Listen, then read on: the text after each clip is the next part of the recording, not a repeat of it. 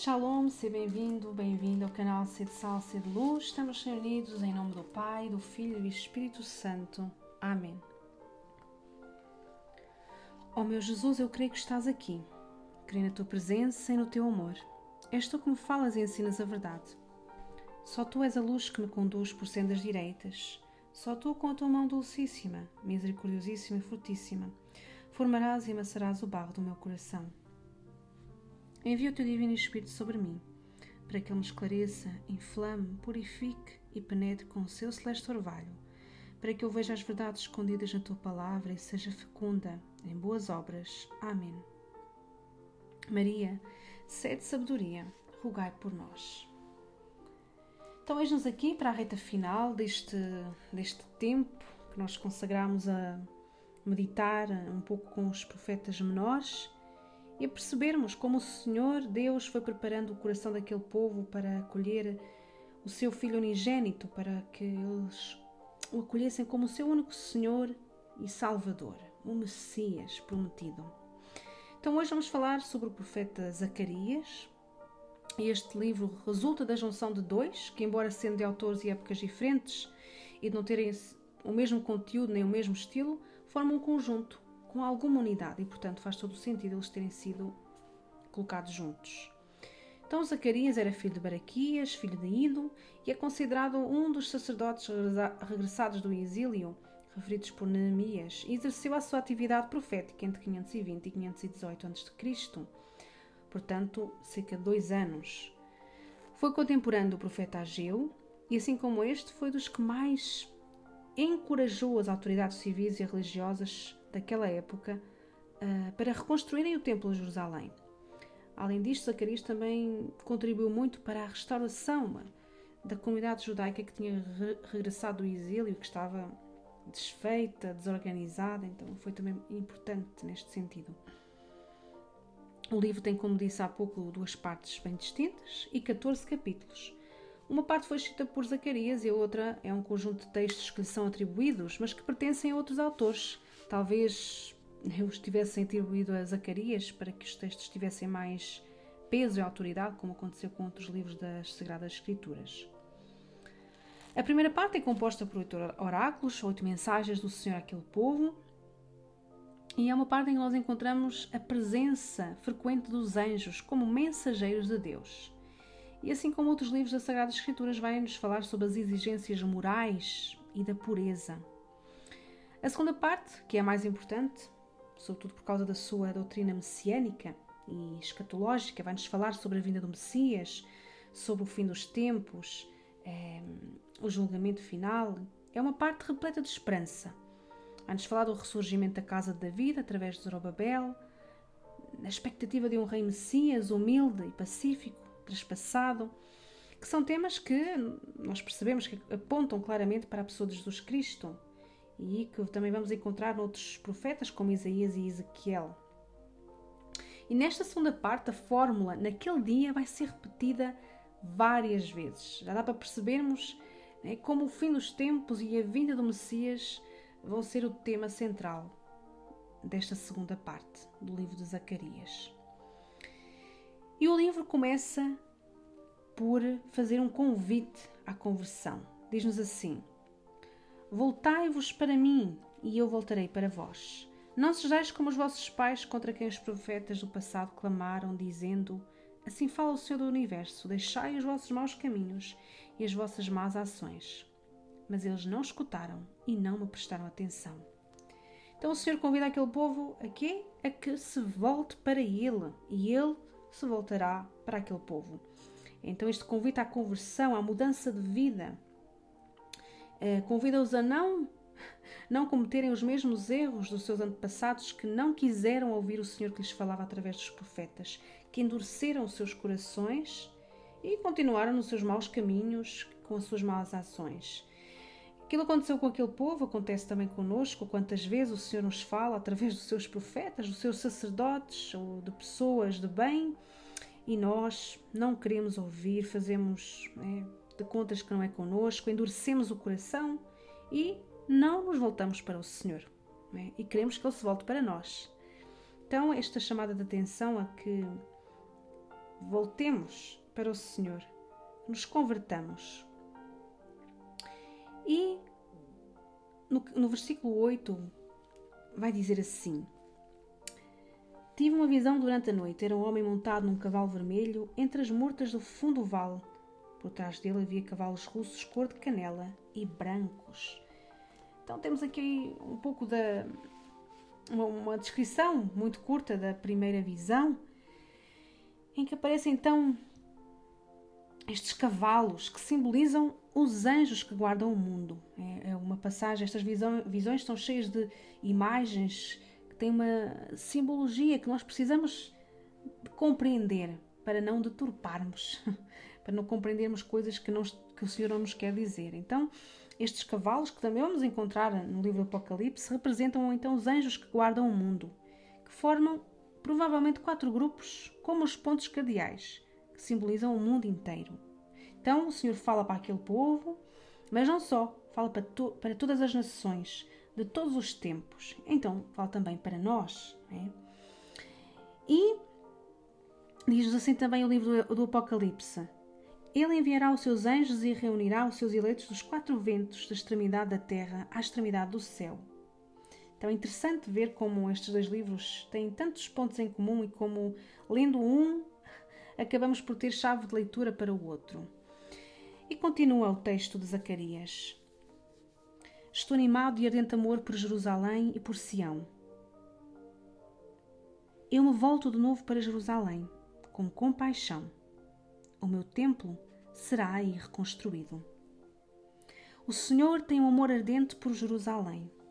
Ele voltará de novo para ela com compaixão. Deus é louco de amor por Jerusalém. Deus é fiel à sua aliança de amor feita lá no Sinai. Deus não desiste daquele povo. Deus torna-se, volta-se constantemente para aquele povo com compaixão, com bondade com paciência e promete-lhe uma restauração que é muito maior do que a restauração do templo físico feito de paredes. Mas promete-lhes promete uma restauração para a vida eterna através do seu Filho Jesus Cristo, a restauração do templo dos seus corações.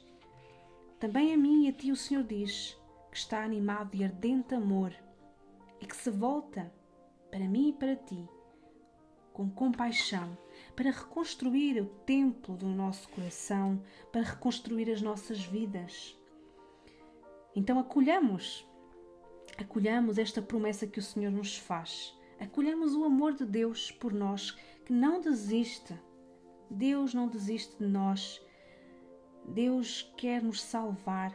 Deus quer nos reconstruir, não só na vida eterna, mas já aqui. Quer reconstruir os nossos corações através do seu amor, através da conversão.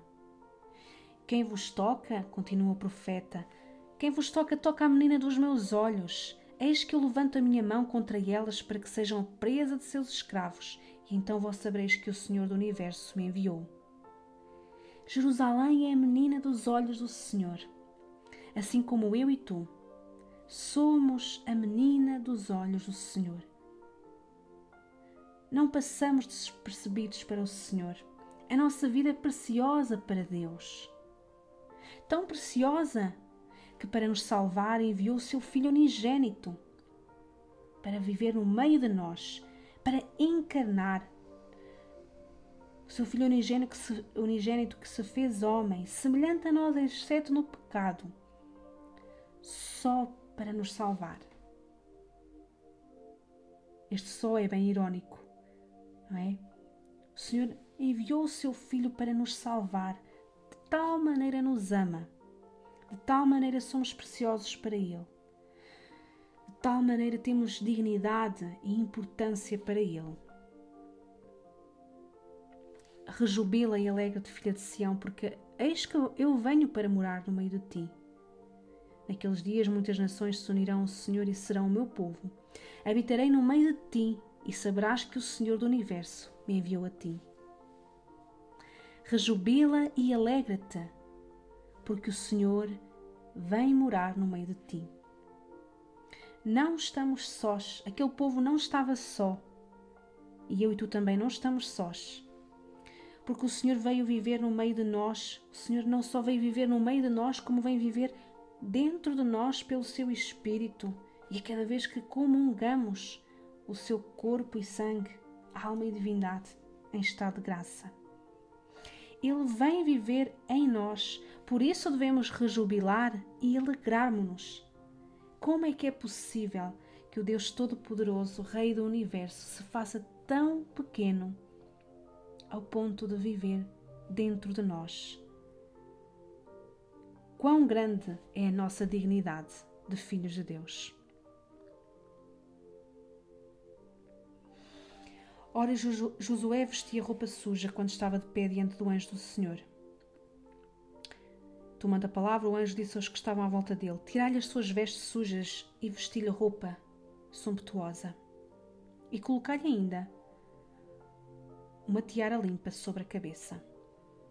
Josué, já sabemos que é o sumo sacerdote, responsável pela construção de Jerusalém, e é interessante esta passagem, né? ao vê-lo com, com a roupa suja, com vestes sujas, manda-o, manda-lhe vestir outra roupa, uma roupa sumptuosa. Isto recorda-nos uma outra passagem no Evangelho de São Mateus, a parábola do grande banquete, em que quando o rei viu no meio dos seus convidados um homem que não trazia o traje nupcial, não o deixou entrar. Este traje, símbolo do, do nosso batismo, que nos purifica dos pecados, também da confissão, é que faz uma limpeza, uma purificação às nossas almas. Fala-nos também da importância, é da importância de uma vida sem pecados e fala-nos também da nossa dignidade. Lembra-nos a passagem do filho pródigo, em que o pai também manda vestir o filho com uma túnica nova, limpa, manda-lhe pôr o anel no dedo, restitui-lhe a dignidade. Nós que muitas vezes temos uma vida desfigurada pelo pecado, somos transfigurados pelo amor e pelo Espírito do Senhor. Ouve, pois, Josué, sumo sacerdote, tu e os teus companheiros que se sentam diante de ti, Eis que eu vou suscitar o meu servo, German, e afastarei a iniquidade deste país num único dia. O meu servo German, noutras traduções, o meu servo rebento, que é uma palavra que caracteriza o Messias. Ele que é descendente, é um rebento da família de David. Também Isaías vai dizer: Naquele dia o rebento do Senhor tornar-se-á ornamento e glória, e o fruto da terra será grandeza e honra para os sobreviventes de Israel. Os que restarem em Sião, os sobreviventes de Jerusalém, serão chamados santos. Todos serão instruídos em Jerusalém entre os vivos. Então, este germen, este rebento da casa da vida é obviamente Jesus Cristo, que veio para afastar de nós a iniquidade, para apagar a imundície do pecado e para nos salvar. Na quinta visão, o profeta Zacarias vai nos descrever e vai nos falar de vários, vários símbolos, vários objetos e dois deles são, são extremamente importantes: é o candelabro de ouro e as oliveiras, que significam o quê? significa o candeabro, a presença de Deus no santuário, e os ramos de oliveira representam Josué e Zorobabel. Eles são os dois ungidos que assistem o Senhor de toda a terra. Os ungidos do Senhor. Esta, esta unção dá-lhes um caráter messiânico e real. Sacerdote e o rei, Jesus Cristo. Ele é que é o sumo sacerdote, o único rei o verdadeiro profeta.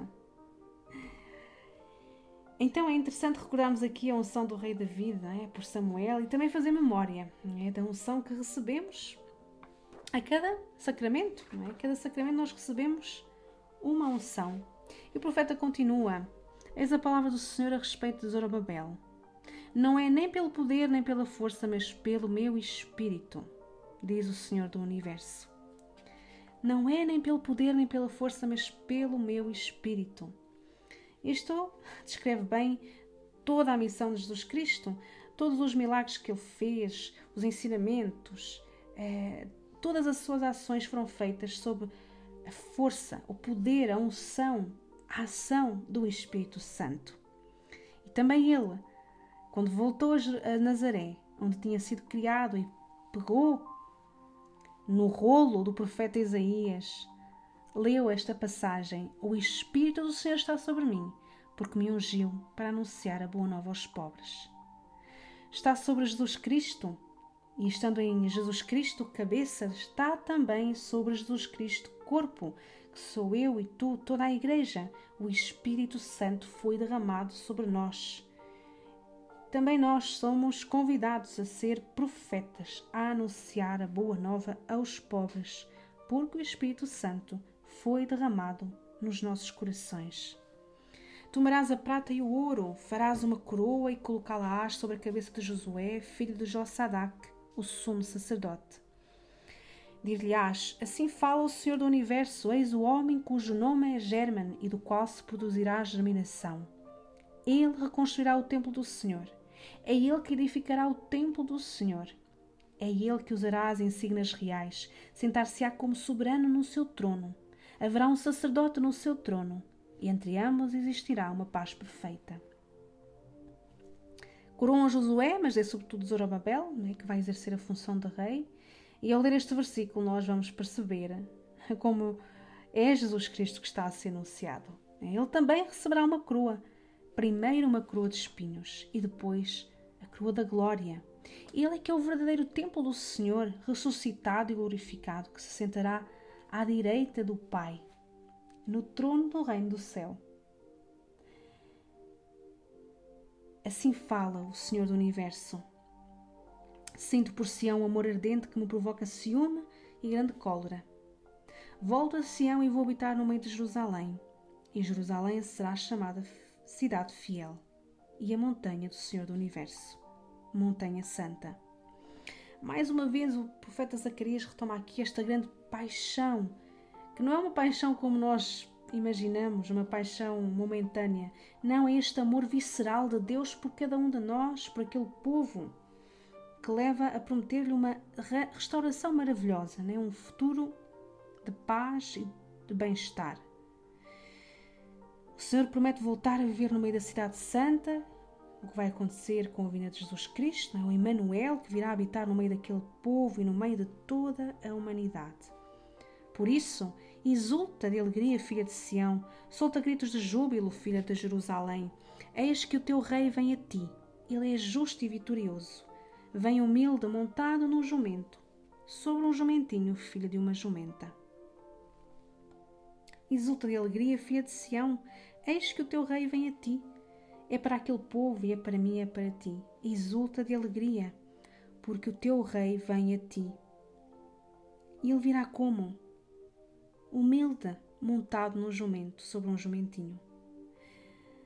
Humilde e pobre. Isto é sugerido por, pelo jumentinho, que é um símbolo da humildade.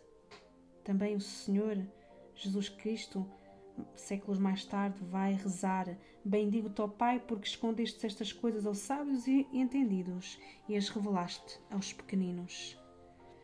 E como não pensar na entrada de Jesus em Jerusalém, também ele foi montado em cima de um jumento. Aquele povo esperava um rei político, vitorioso, com honras humanas, mas o Filho de Deus tem outra forma de reinar e ser vitorioso. Ele reina sendo escravo, sendo servo, sendo pequeno, sendo humilde e vence morrendo numa cruz. Eles pensavam que ele viria livrá-los do Império Romano que os oprimia, como outrora o Egito e a Síria, oprimiam os seus antepassados, mas Jesus veio libertá-los da morte e do jugo do demónio e restaurar a antiga aliança numa nova e eterna aliança de amor. Quanto a ti, pelo sangue do teu pacto, tirarei os teus cativos da fossa sem água. Foi pelo sangue de Jesus derramado na cruz que fomos libertos, que fomos purificados. Também hoje podemos ter uma ideia muito errada né, daquilo que é a missão de Jesus e do seu reino. É, não é que ele não quer a justiça social, quer sim, mas isso é consequência do seu reinado nos nossos corações. Quando Ele for o nosso Rei, o Rei do nosso coração, praticaremos a caridade ao mais alto nível, pois veremos em cada pessoa Jesus escondido, que quer ser amado naqueles que sofrem. Então deixemos-nos purificar pelo Senhor. Deixemos-nos ensinar por Ele. Purificar pelo seu sangue e ensinar. Ensinar pelo seu exemplo de humildade capítulo 11 do profeta Zacarias vai nos descrever dois tipos de pastores. O bom pastor, aquele que apascenta o rebanho, e o mau pastor, aquele que não vai cuidar das ovelhas, que não cuidará das ovelhas desaparecidas, que não procurará as desgarradas. Profeta era o bom pastor que Deus enviava àquele povo para o conduzir pelos seus caminhos, mas Israel não compreendeu os desígnios de Deus. Então suscitaria maus pastores. Os estudiosos acreditam que esses maus pastores são os sacerdotes, os maus sacerdotes que não tinham instruído bem o, o povo, mas também alguns reis, Salomão, Roboão e Jerubão, que acabaram por seguir uh, por maus caminhos e assim também conduziram o seu povo. Jesus vai identificar-se com este bom pastor. Este bom pastor que apascenta as suas ovelhas. Este bom pastor que vai à procura da ovelha perdida, da ovelha desgarrada. Jesus não é um mercenário. Jesus veio para que tenhamos vida e a tenhamos em abundância. Ele é o verdadeiro e único pastor. Mas derramarei sobre a casa de David e sobre os habitantes de Jerusalém um espírito de benevolência e de súplica. Eles contemplarão aquele a quem trespassaram. Chorarão por ele como se chora um filho único, e lamentá-lo-ão como se lamenta um primogênito. Temos aqui descrito o cenário da cruz. Também os soldados contemplarão aquele a quem trespassaram. Também Maria João e aquelas mulheres que foram até à cruz choraram por ele. Jesus, aquele que teve o coração trespassado na cruz. Um coração ardente de amor pela humanidade, por cada um de nós que se deixou trespassar por uma lança. Naquele dia haverá uma fonte aberta para a casa de David e para os habitantes de Jerusalém para a purificação do pecado e da impureza. Levanta-te espada contra o meu pastor e contra o homem que me está unido, oráculo do Senhor do Universo. Fere o pastor para que se dispersem as ovelhas, e eu estenderei a minha mão para os fracos. Naquele dia haverá uma fonte aberta para a casa de David. Esta fonte é o coração de Jesus. Quando chegaram ao pé de Jesus, vendo que já estava morto, não lhe quebraram as pernas. Porém, um dos soldados traspassou-lhe o peito com uma lança e logo brotou sangue e água. Do seu coração brotou o batismo e a Eucaristia, brotou o Espírito Santo, brotou para nós uma vida nova, uma vida plena. Disse Jesus: Agora credes? Eis que vem a hora, e já chegou, em que sereis dispersos cada um por seu lado, e me deixareis só. Se bem que eu não esteja só, porque o Pai está comigo. Anunciei-vos estas coisas para que em mim tenhais a paz. No mundo tereis tribulações, mas tendo confiança, eu já venci o mundo. O Senhor que foi trespassado por uma lança, que foi ferido, as suas ovelhas dispersaram-se, Naquele dia os seus pés pousarão sobre o Monte das Oliveiras, que está frente em frente de Jerusalém, ao Oriente. O Monte das Oliveiras dividir-se-á em dois pelo meio, de Oriente para Ocidente, formando um imenso vale. Naquele dia não haverá luz, nem frio, nem gelo. Será um dia único conhecido somente do Senhor, sem alternativa de dia e noite, porque ao anoitecer brilhará a luz. Temos aqui vários elementos que nos apontam para o fim dos tempos, para o juízo final, mas também para o momento em que Jesus morre na cruz, como nos relata o evangelista São Mateus. Então o véu, o véu do templo rasgou-se em dois, de alto a baixo. A terra tremeu e as rochas fenderam-se. Abriram-se os túmulos e muitos corpos de santos que estavam mortos ressuscitaram. E saindo dos túmulos, depois da ressurreição de Jesus, entraram na Cidade Santa e apareceram a muitos. Todas as caldeiras que houver em Jerusalém e em Judá serão coisas consagradas ao Senhor do Universo, e todos os que forem oferecerão sacrifícios. E se servirão delas para cozer a oferta, e naquele dia já não haverá mais comerciantes no templo do Senhor do Universo. Então o livro termina apontando claramente para o fim dos tempos, para a nova Jerusalém, a cidade santa que simboliza o reino de Deus, a eternidade, o mundo que há de vir, como nós proclamamos no Credo, e é um, que é um grande mistério para nós, mas que nos convoca à fé e à esperança na vitória de Cristo. E termino com um trecho, um trecho do livro da Esperança, que é o livro do Apocalipse. Templo não vi nenhum na cidade, pois o Senhor Deus Todo-Poderoso e o Cordeiro são o seu templo. E a cidade tão pouco necessita de sol nem de lua para a iluminar, pois a glória de Deus a ilumina e a sua lâmpada é o Cordeiro. As nações caminharão à luz da cidade e os reis da terra hão de trazer-lhe a sua glória. As suas portas não se fecharão de dia, pois nela não haverá noite. Vão trazer o esplendor e a riqueza das nações, mas não entrará nela nada de impuro, nem os idólatras, nem os impostores. Só entrarão os que estiverem inscritos no livro da vida, que está na posse do Cordeiro. Estamos reunidos em nome do Pai, do Filho e do Espírito Santo. Amém.